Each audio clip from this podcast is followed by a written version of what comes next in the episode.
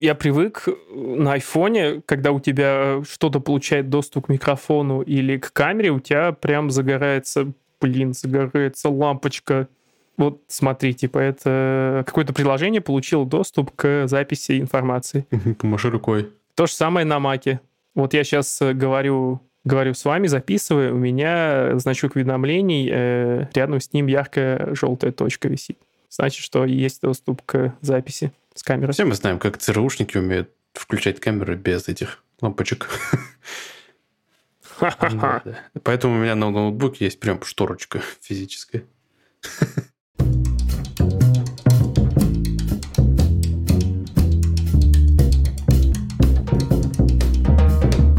Всем привет, дорогие мальчики и девочки. Сегодня мы снова собрались, чтобы поговорить про всякие интересные штуки. С вами подкаст Хоба, выпуск 88. Я должен прогнать, что у нас обычно тут э, бывает до 6 человек, э, и мы собираемся в разных комбинациях. Сегодня вот нас трое. Меня зовут Коля. Я Далер. Я Адель.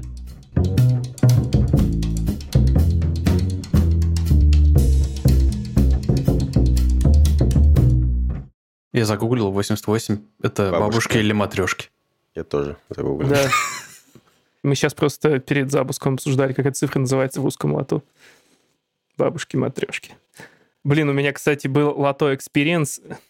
Расскажу историю. Эта неделя мне запомнилась тем, что я на байкер-фестивале раздавал людям NFT-шки на байкер-фестивале хардкорном таком под Подольском. Тема такая, что типа у нас один из новых проектов — это NFT-маркет для компаний. Приходишь там, выпускаешь NFT-шку и можешь наградить там каких-нибудь победителей чего бы то ни было. Вау-вау-вау, уникальная цифровая награда. И у нас есть э, там э, наш самый-самый главный, у него есть э, крутой друг, который байкер, и у этого крутого друга байкера есть свой байкерский клан, Brothers, по-моему, они делают свой байкер-фестиваль где-то в районе Подольска, в местечке Бор, и они выпускают на фестиваль уникальную коллекцию значков, там тысяча штук продается. И мы, чтобы как-то набить кейсов на наш новый NFT Marketplace, привязали каждому значку свою NFT-шку.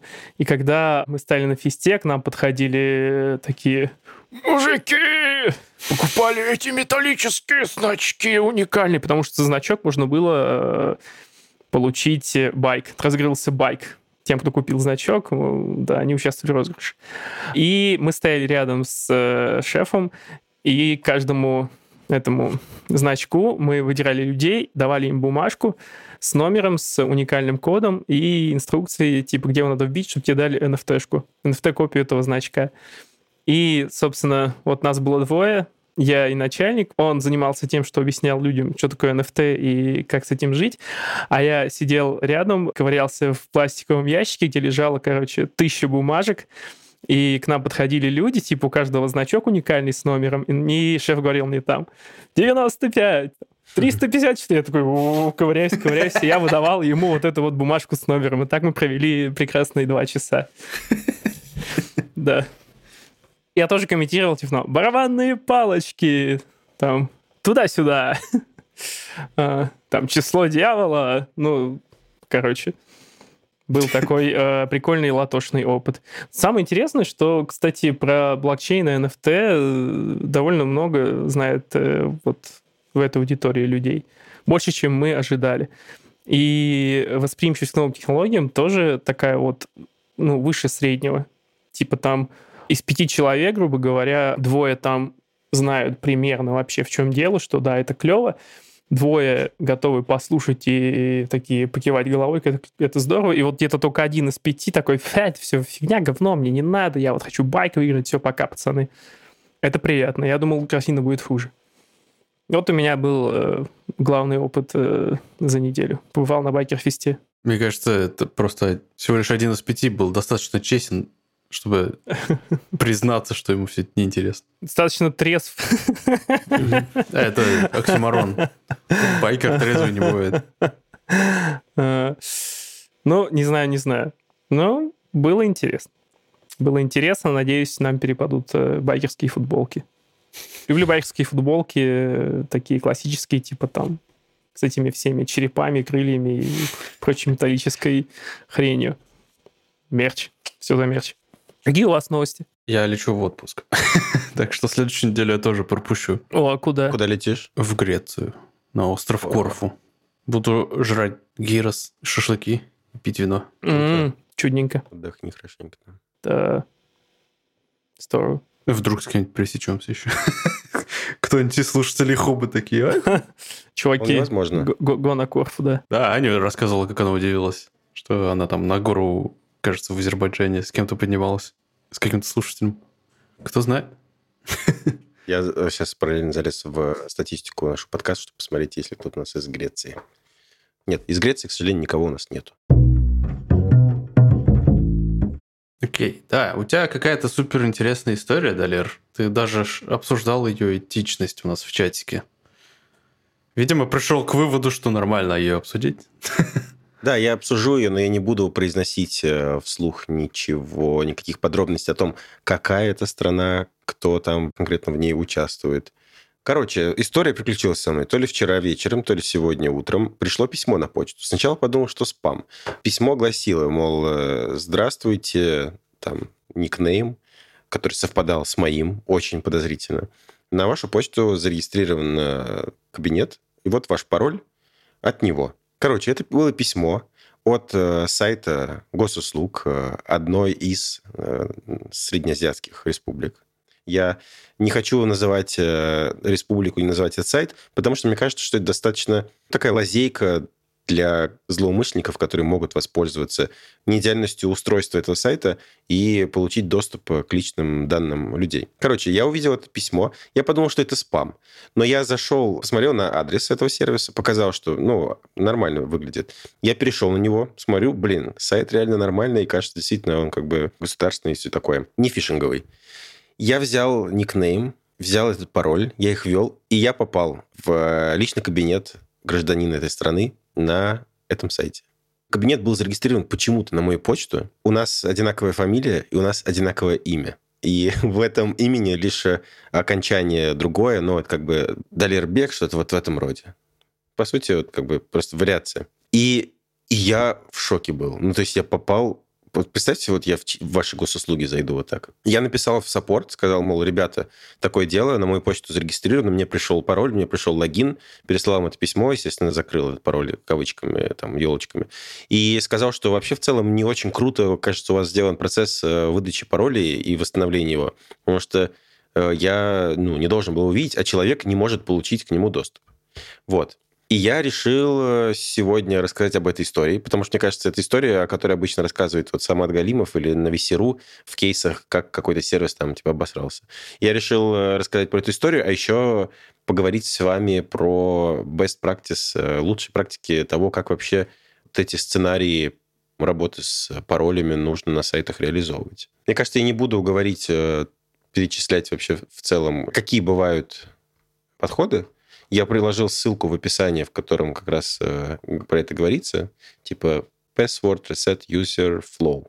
Я не знаю точно, там было восстановление пароля или просто регистрация, но суть в том, что нельзя, мне кажется, пароли присылать почтой, потому что это не secure. Нет, нет, вообще... Полный бред.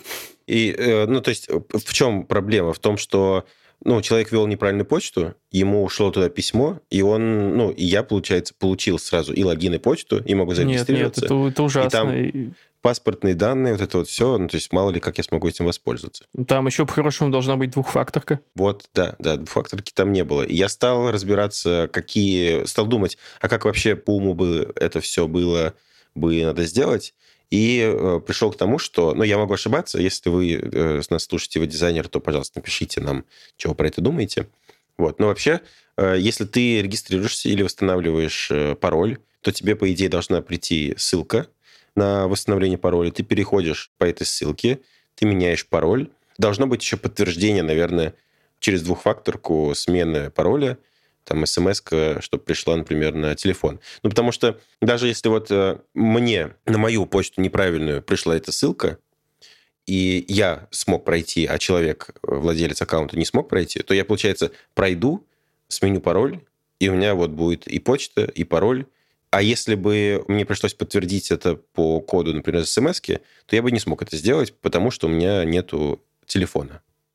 Вот. И мне кажется, здесь должно быть вот должен быть такой сценарий. Обычно, по-моему, двухфакторка, она заранее запрашивается. Перед тем, как ты хочешь отправить ссылку на смену пароля. Мгм. Да. И получается, что на почту ты получаешь уже ссылку, которая тебе сразу даст сменить пароль. Да, да, точно, точно. Поэтому, наверное, это уже не так важно. Да, да, предварительно верификация идет по И телефону. вот когда в случае, когда ты создаешь только почту, ну, в смысле, когда вообще в целом первый раз аккаунт создаешь, разумеется, никакой двухфакторки быть не может. И здесь, ну, блин, ну, внимательнее вбивайте свою почту, что ли, я не знаю. Телефон же не телефон обойдешь. привязать. Разве не надо было бы? По-моему, в госуслугах надо телефон привязывать. При том, что телефон там указан был. Блин, это очень странно, что я знаю, что в кабинете чел. Но я зашел и вышел, на самом деле. Я просто типа, потыкался, понял, что это не прикол, не обман, что собрать классы. Мне интересно, он теперь ведь вообще никак туда не войдет, пока с ним техподдержка не свяжется. Там не Да, было его да. каких-нибудь контактов, ты не мог ему там, не знаю, смс-ку отправить? Телефон же. Братан. Блин, там был телефон в кабинете, но я подумал, что это будет э, не очень, наверное, правильно, что ли. Наверное. И я поэтому написал в саппорт, чтобы они уж сами там порешали. Ну да, Ну, это хоть- хорошо. Ну, хоть так. Хоть так, да. Надеюсь, support догадается написать по телефону. Если вы IT-специалист из республики в Средней Азии, и вы поняли, о каком сервисе идет речь, то, пожалуйста, обратите внимание, передайте нашу ссылку и наш подкаст э, тому, от кого зависит решение этой проблемы. Я, конечно же, пришлю еще наш выпуск э, в support этого сервиса и поищу знакомых оттуда. Такая вот история. Едем дальше. Я принес несколько новостей про ПО и начну с э, такого заслуженного инструмента, как Winamp. Winamp представлять, наверное, нет смысла. Все, кто слушает этот подкаст, э, почти все наверняка имели с ним дело и ставили его на компе. И помнят э, Winamp как э, уютный музыкальный плеер с э, маскотом ламой. Но сейчас Winamp решил поменять э, свою политику, позиционирование и все-все-все, и превратиться в полноценную платформу для поддержки, раскрутки новых музыкантов, повернуться лицом вот к этим ребятам. Ну, мне кажется, у них разумный вопрос в голове возник. Они такие, давайте воскресим Винам. А потом такие, а нахер он кому-нибудь нужен? И потом такие, блин, вроде не нужен, давайте Ну, еще что-нибудь сделаем. Да, да, они лезут на, на вот ту поле, которое уже довольно сильно занято. Есть куча сервисов. Блин, с головы вылетело. Ну, этот оранжевый, как его? Э, Ну, SoundCloud. SoundCloud, спасибо, да, SoundCloud. Прям вот затупил я. А, вот есть SoundCloud, который тоже работает и уже вылезан в этом всем. Есть там какие-нибудь Bandcamp, которые тоже прекрасно себя чувствуют. И Винам пытается влезть на эту полянку. Они сейчас раздают э, приглашения в Creators э, Services и обещают, что с помощью их новой платформы музыку можно будет лицензировать, можно будет э, находить слушателей и получать поддержку через винаповский аналог Патреона, через краудфандинг.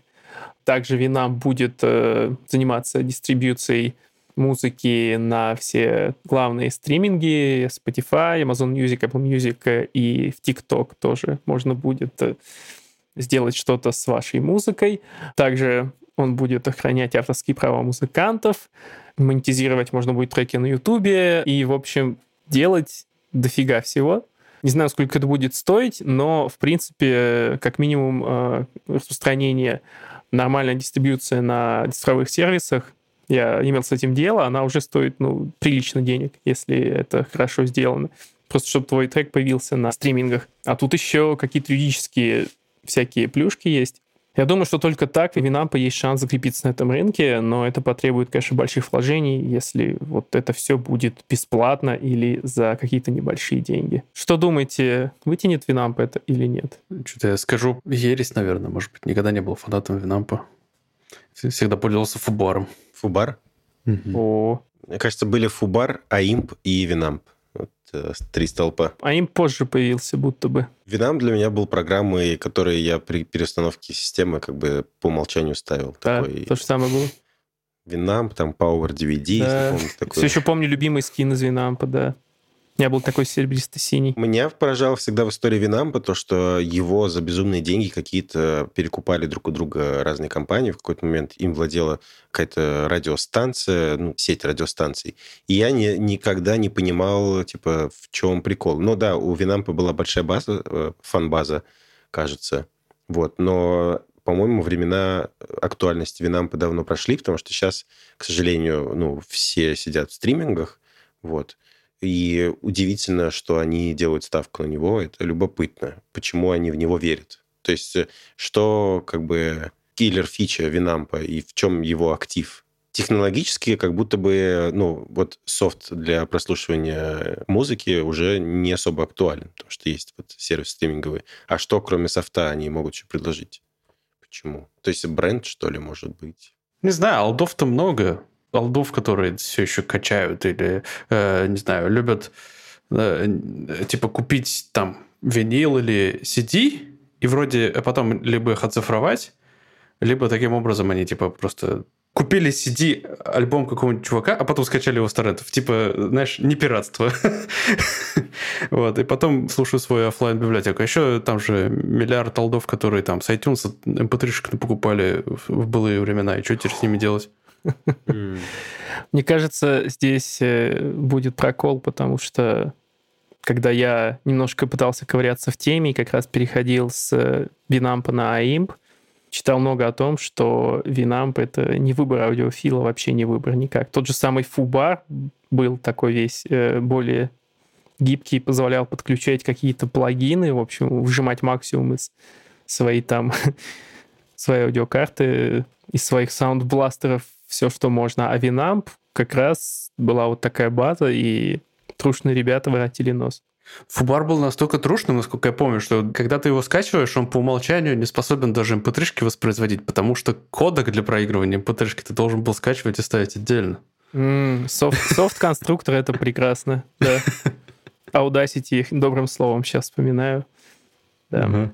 Когда-то она тоже поставлялась просто голая абсолютно. Угу. А, во, я нагуглил, кто владеет Винампом. А, Винампом когда-то владел AOL, AOL — это громкое Америк... имя интернет. American да, Online. Да, да, да, интернет-гигант прошлого. И его перекупил провайдер онлайн-радио под названием Радионами. Радионами.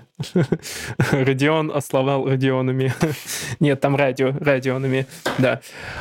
А, и радионами купил э, Winamp вместе с платформой Shoutcast за неназванную сумму, как написано. Причем в этой сделке Shoutcast был э, важнее, потому что, получив Shoutcast, компания Radeonами получила половину рынка интернет-радио в Штатах.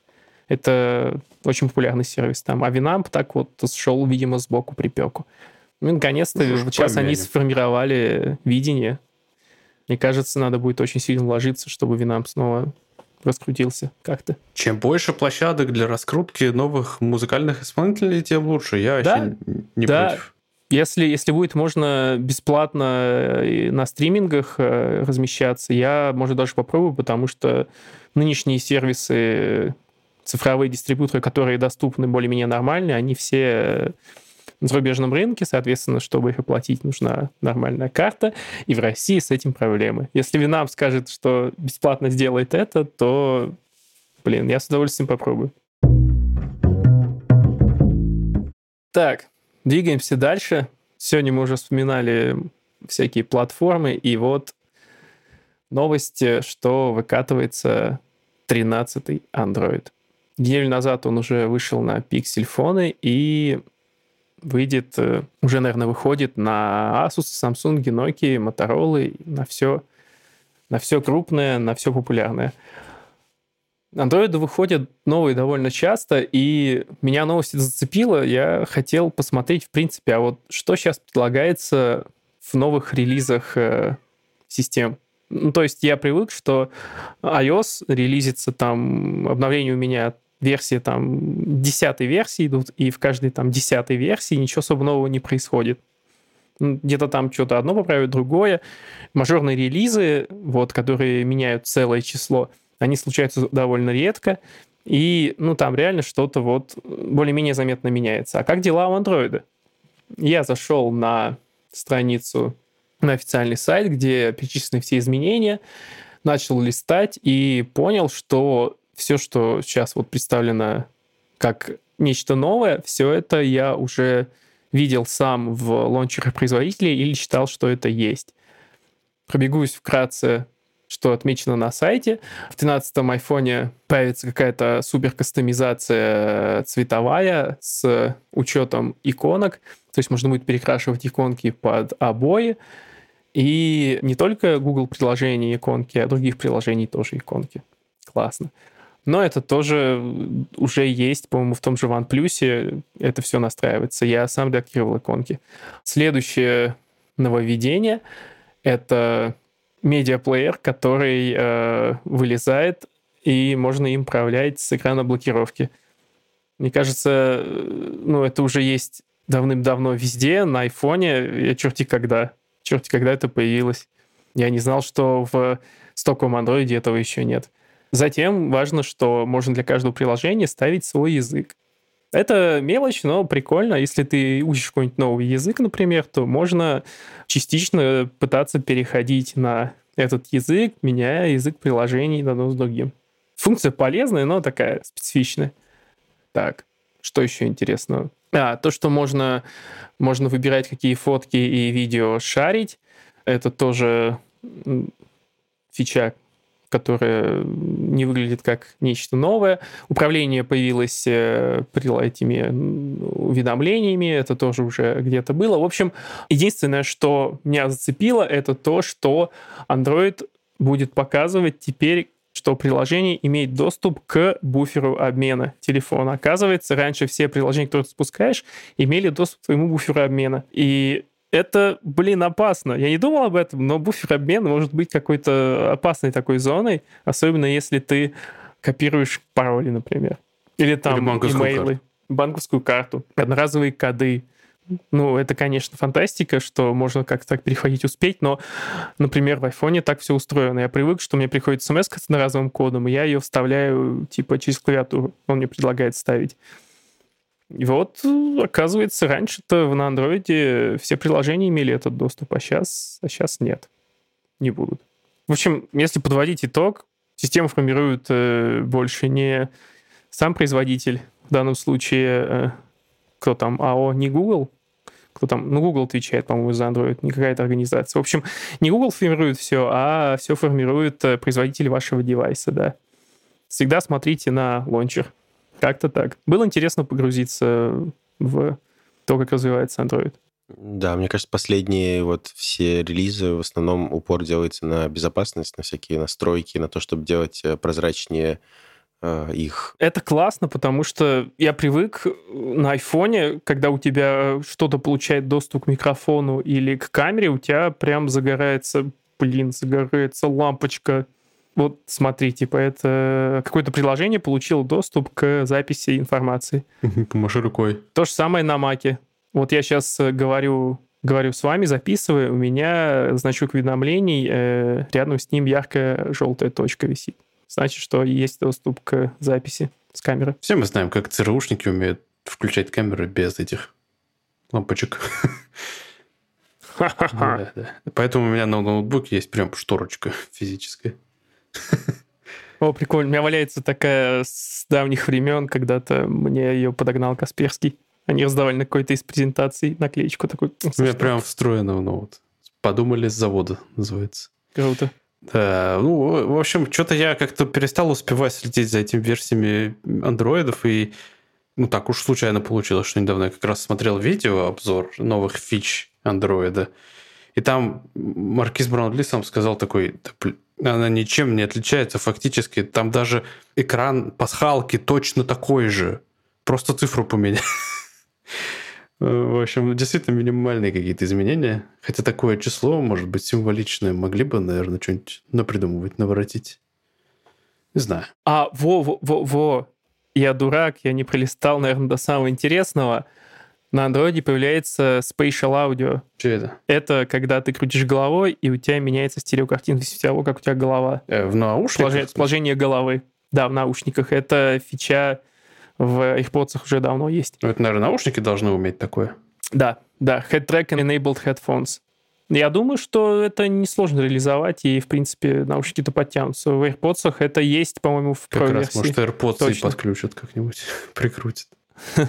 Да, и еще, э, наконец-то, я удивлен, что этого раньше не было, но Android 13 э, стал поддерживать Bluetooth Low Energy Audio LE, которое только сейчас... не было? Ну, видимо, это было тоже только в лончерах каких-то. Вроде, вроде с Bluetooth LE я давно-давно подключался через этот стандарт. Будто бы. Хотя я не мог посмотреть, Bluetooth LE это или нет. Ну, понятно. А, Э, Может быть, как Да. раз э, седьмой пиксель выйдет буквально через месяц. Вот, может, может подумаю об его покупке, но что-то пока нет. Мне все еще не нравится, как он выглядит. а как же, ты сейчас с OnePlus? Да, еще 5T, древненькая. Я не знаю, ему сколько лет, 5, А. наверное, 6. Блин, у меня тоже был 5T, но я его, я его разбил в э, приступе гнева, грустная история. Да, и телефон мне не виноват, виноват я, дурак. Не, 5T прекрасный аппарат. Такие дела.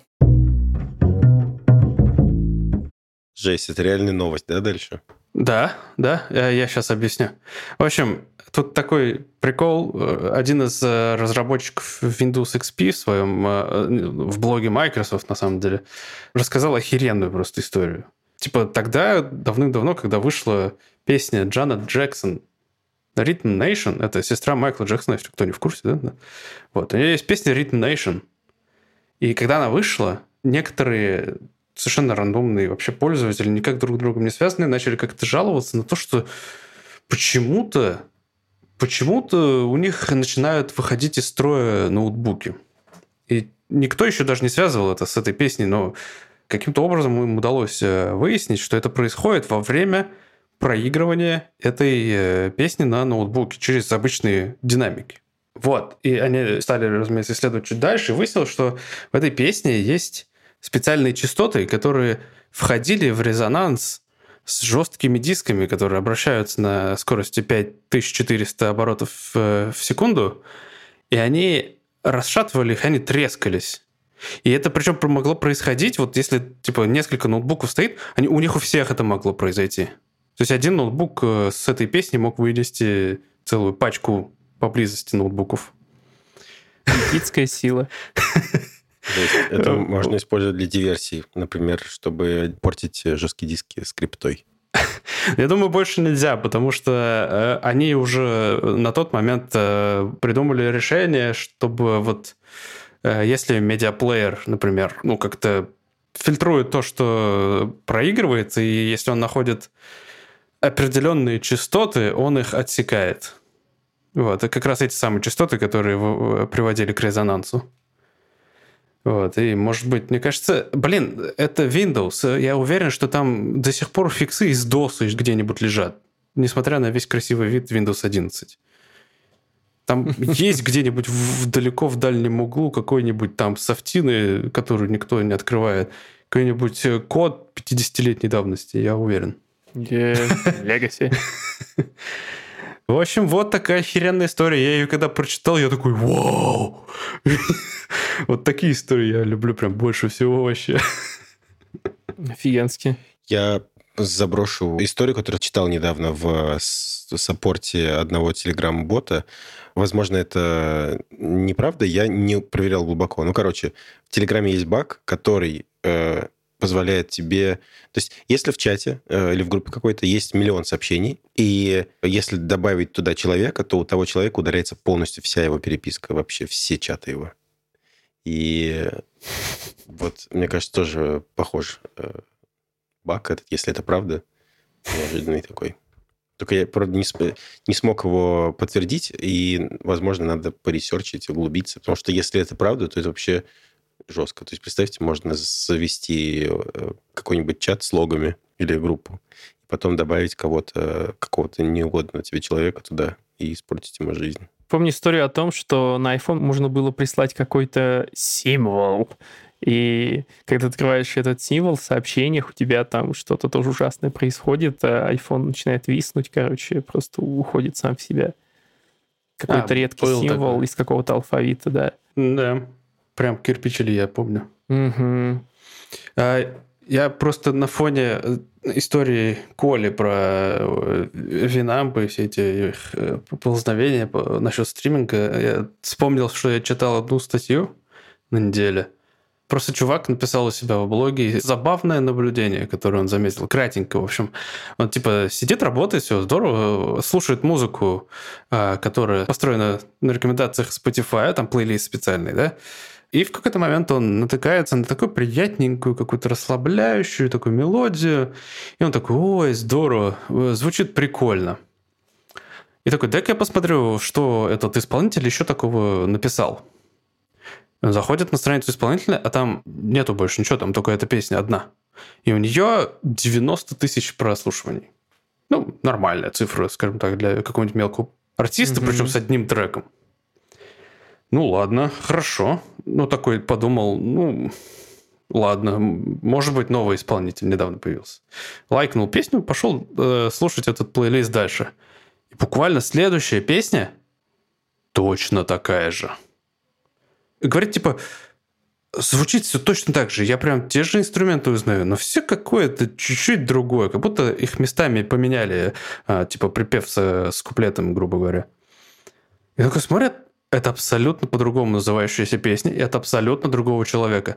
Но он готов поклясться, что это те же самые звуки. И он таким образом, продолжая дальше слушать этот э, плейлист нагенерированный, наткнулся на порядка там, типа, десяток примерно похожих песен которые теперь алгоритм Spotify ему продолжает постоянно подсовывать. И у всех них, э, этих исполнителей, ровно одна вот эта вот песня. И в итоге это ну, натолкнуло что тут, его на мысль, что тут что-то нечисто. И они все были по 45 секунд длиной. Вот. И он подумал, что здесь есть налицо какая-то махинация алгоритмическая. Видимо, какой-то продюсер просек фишку своего рода.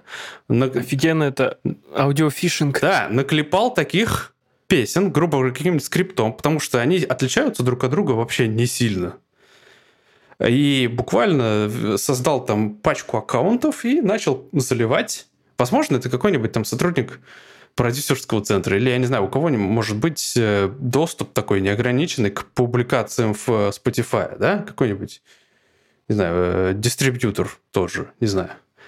И он насоздавал, допустим, вот э, чувак про почитал примерно, да, вот, допустим, есть 30 вариаций таких треков, у них у всех среднее количество прослушивания от 50 до 200 тысяч. Получается, если Spotify платит треть цента за одно прослушивание, то этот чувак делает по 10 тысяч долларов просто на этих треках. Офигенно. А их может быть еще больше. Так что и денег может быть намного больше. Я такой, ядрить. Я ничего-то не тем занимаюсь. Так что вот такая вот любопытная история. Вообще интересно, как это прошло премодерацию, или она автоматизирована, или он как-то или он есть доступ у него к аккаунту, который толком не удалируется, а просто вот так вот все сливает. Может, какой-то аккаунт лейбла. Так я так понимаю, что... даже не смотрит. Вот да, я думаю, может быть, он от, от лица какой-нибудь лейбл действовал, не знаю, в общем. Но, в общем, у него есть способ неограниченно генерировать таких аккаунтов пачку, да, и я так в целом, если логически порассуждать, а как ты его за руку поймаешь? По IP-шнику отслеживать? Да и какая разница? Он ничего противозаконного, я уверен, не делает. Я уверен, что в правилах это не, не прописано. Если проходит трек э, премодерацию, ну, то есть, вот когда я выкладывал трек, у меня был digital дистрибьютор, и да, там были требования, и он после модерации уже своего аккаунта раскидывал этот трек по, по стримингам. То есть после этой модерации, я не уверен, что была какая-то модерация. Видимо, у него есть какой-то сервис э, в доступе, который просто не чекает, что он выкладывает. Или у него, опять же, привилегированная учетная запись. Или это сервис э, лейбла, который просто выкидывает все, что в него закинут. В общем, тут, да, какое-то привилегированное положение у чувака, мне кажется. Но капец. История напомнила мне мой 11 класс. У нас стоял вендинговый аппарат с колой, ну, вот этим, с колой, фантой и прочим. И у него был такой баг, что если ты э, кидаешь ему 2 рубля монетой, потом 3 пятака, он тебе выдает колу и возвращает 3 пятака. И мы, короче, очень долго, ну, всем лицеем э, пользовались этой лазейкой. Но потом, к счастью, наша уборщица увидела это, подумала, что тут не то, и сообщила, куда надо. Ну ладно. В описании, кстати, будет ссылка на плейлист с этими странными треками. Ну, накинем чуваку еще несколько центов.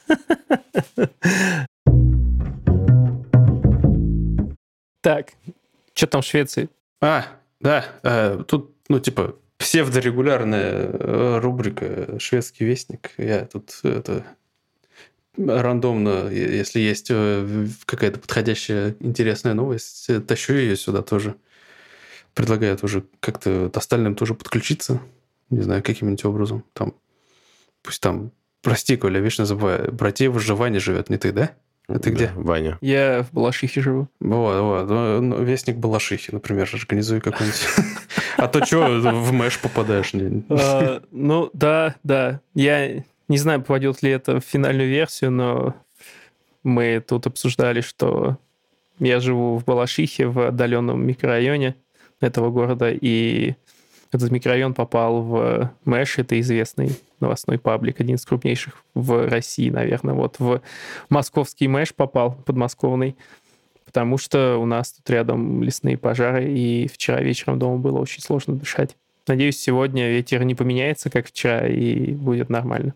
Но мы попали в Мэш. Вот. А новость, которую я притащил, по-моему, просто охерительная, потому что э, звучит она примерно так. В общем, шведские ученые из города Линчопинг, из Линчопингского университета, разработали имплантат из коллагенового белка свиной кожи, который способен заменить роговицу глаза человека.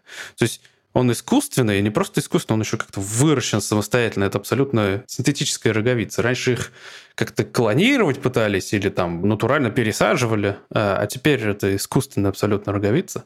И особенность в том, что при помощи нее удалось восстановить зрение у 20 человек, а некоторые из них были вообще полностью незрячими. Они никогда не видели. И теперь могут видеть хотя бы что-нибудь. Я считаю, это просто охеренно. Это фантастика. Зрение, на мой взгляд, зрение — это один из самых сложных органов, когда какие-то там успехи происходят. Я всегда в восторге. Особенно если незрячий человек с рождения получает зрение. Представляете, какой experience? Вау. В общем, вот, вот я прям читал, это прям какой-то э, вестник из э, научной фантастики будущего. Я в шоке. Плюсы этой штуки в том, что она, во-первых, довольно ну, несложно производится, у нее качество высокое и очень хорошо налажен процесс очистки материала, и при этом эта роговица может храниться до двух лет перед использованием, в отличие от донорской роговицы, которую надо использовать в течение двух недель. В общем... Два года — это очень классно, да. В этой же статье еще описывается, что они разработали новый минимально инвазивный метод лечения, но здесь слишком уже много каких-то медицинских терминов, я ни хера не понимаю. В общем, да, это, не знаю, такая коротенькая, но супер крутая новость. Э, вот одна из таких новостей, которые, знаешь, возвращает веру в человечество, не знаю, в то, что прогресс не стоит на месте, на самом деле. Потому что как-то у меня иногда возникает ощущение, как будто бы вроде, блин, что-то народ особо там, там в космос перестал летать, там, я не знаю, еще что-нибудь. На Луне давно никто не был. А потом такой, а да хер с ней с Луной. У нас, типа, куча проблем еще здесь не решена. И тут вот, например, да абсолютно незрячим людям возвращают зрение. Это же Даю вероятно. зрение. Не возвращают, они же с рождения незрячие да, да, да, дарят да. зрение. Вау. Нам нужно вести рубрику «10 причин жить». Знаете, в ТикТоке есть такие видосы под очень человую музыку, начинается «10 причин жить». Бля, мы столько дальше, не наберем. И, и дальше причина. Э, лягушки в шляпах. И показывается лягушка в шляпе. Окей.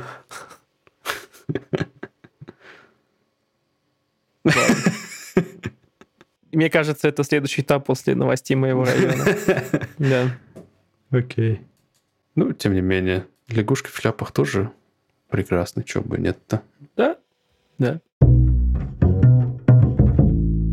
Прошлом выпуске мы обсуждали систематизацию знаний, и вот э, в чат слушателей нам написал Александр Гончаров, наш слушатель, и рассказал про свой опыт, э, как он э, систематизирует свои знания. Процитирую, да? Давай. Да, конечно, давай. Процитирую его. Послушал последний выпуск подкаста, где затрагивался вопрос по поводу систематизации знаний, и понял, что могу поделиться своим изысканием в этой области. Начну с того, что я работаю айтишником в театре, и поэтому часто приходится менять область деятельности, программирование, ремонт древних компьютеров, съемка видео, монтаж видео, 1С и многое другое, не говоря про то, что есть несколько совершенно разных нерабочих интересов.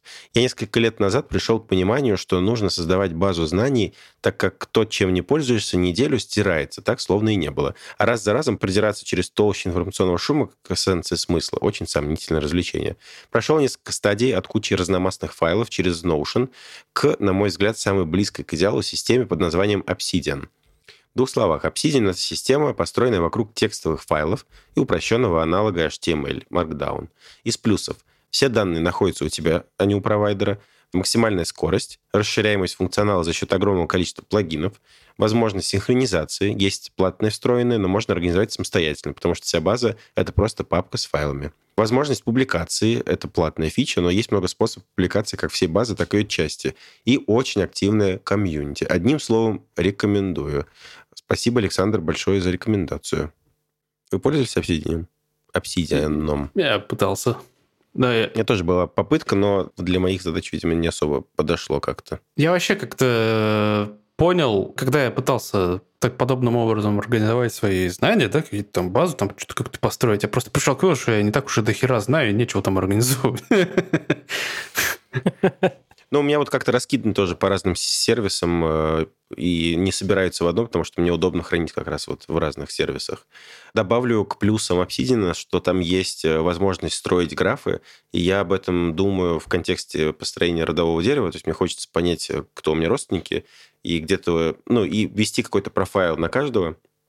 Мне кажется, что вот я, возможно, приду к этой проге, чтобы можно было завести профайл на каждого родственника и потом видеть, как кто с кем взаимосвязан и вообще. Ну и не только для этого, мне кажется, можно еще использовать, строить связи. В общем, да. Пока могу сказать, что я по какой-то халяве урвал этот э, про тариф от Notion. И вот пока что-то периодически им чаще всего пользуюсь. Хотя меня все еще раздражает, особенно десктопные клиенты. Ну, в итоге я отказался от доступных клиентов, просто через браузер все делаю. Mm. А в про-тарифе какие-то супер плюшки есть? Там нет ограничения на блоки. Тупорыло я вообще ненавижу. А, а что, а сколько есть ограничений на блоки на странице? Ну, вообще на аккаунт. Тысяча блоков всего можно создать. А, ой, мне, мне еще узнавать и узнавать. Тысяча блоков. Это мало. Это вообще быстро заканчивается. В смысле, а блоки это то, что вот элемент... Э, Каждая строчка, да, это да? вот по сути блок. А, о, Блин, я... Блин, я скоро приближусь, наверное, тогда. Да. Забыл совсем сказать, ношу это, хотя нашим слушателям может быть полезно. Есть такой сервис TimeStripe, и неоднократно мы про него рассказывали, я им пользуюсь, очень его люблю. И есть же скидка 20% на этот сервис по промокоду ХОБА. Вот. Пользуйтесь, пожалуйста. Если вдруг вам нравится этот сервис, будет э, в описании ссылка. А еще на всякий случай в телеграм-канале продублирую напишу об этом, потому что что-то халява лежит, а мы про нее не рассказываем. Ну да, непорядок. А вообще, я, по-моему, чаще всего пользуюсь Google Keep как самой простой херней. Mm. Очень быстро открыл, записал какую-нибудь штуку, забыл нахер навсегда вообще про это потом. А у меня Google Keep тоже активно, активно я его использую, но для специфического кейса, в общем, когда я работаю в Google Доке, в Google Доке ты не можешь сохранить картинку локально, которая у тебя в документе вставлена. Правая кнопка там «Сохранить» нет, этого нет.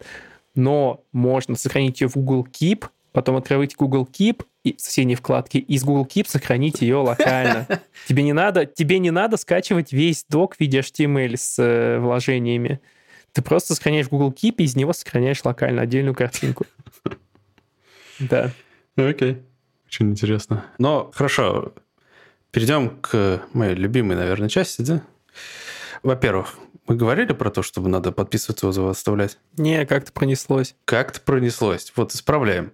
Ну, в общем, э, если вам нравится наш подкаст, и вы хотите, чтобы он как-то рос, хотите нам как-нибудь помочь, рекомендуйте его своим друзьям, пожалуйста. Нам еще очень будет приятно, если вы потратите минутку и зайдете на подкастоприемник, через который вы нас слушаете, и там отзыв поставите, например. И в Apple подкастах там э, звездочки можно поставить, э, в кастбоксе можно даже комментарии оставлять. Все читаем, нам все очень, нам всем очень приятно слушать ваше мнение. Но если вы такой классный хоббовец, хоббит, который уже давным-давно все это сделал, Э, у вас чешется желание помочь нам, продолжать помогать, то у вас есть возможность подписаться на наши странички в Patreon е и в Boosty. Э, может быть, уже пора давно честно признать, что особо каких-то приколов, наверное, нету, но мы оставляем эту возможность э, слушать для наших подписчиков наши подкасты по пятницам. Вот, и, наверное... И они снова начали стабильно выходить по пятницам. Да. Коля тоже подключился к публикации, тоже ему большое спасибо. А, еще, кстати, забыл, всегда забываю. Какого хера я это все время забываю? У нас есть канал на Ютубе, и на нем вам бы тоже бы по-хорошему бы подписаться. И желательно тоже каждый выпуск на, там лайкать и комментарии оставлять. У нас есть слушатель, который под каждым видосом на Ютубе оставляет приятный комментарий для Аиды, который рисует наши обложки на Ютубе.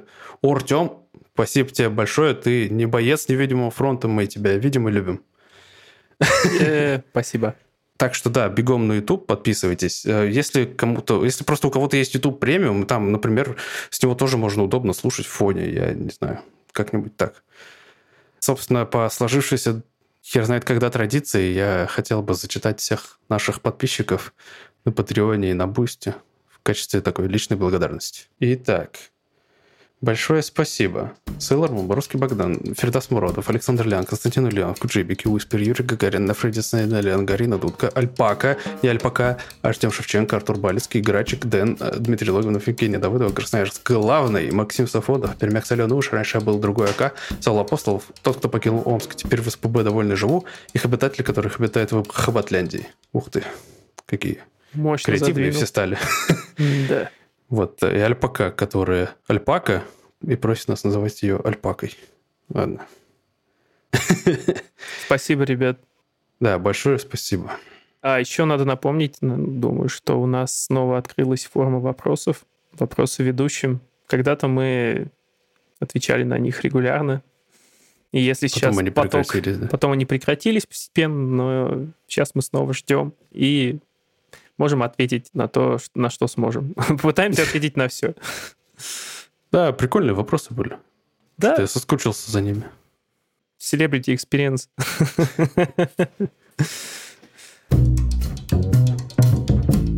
Спасибо, что послушали нас. Э, Ставьте оценки, пишите отзывы, любые, как сердце велит. Приходите в чат слушателей и присылайте нам э, свои голосовые сообщения или просто текстом, что вы думаете про темы, которые мы обсуждаем. Мы их вот либо зачитаем, как сегодня это сделали, либо, может быть, ставим прямо голосовым сообщением. В целом это все, кажется. Спасибо, что послушали. Берегите себя и всего вам самого хорошего. Пока. Пока. Счастливо.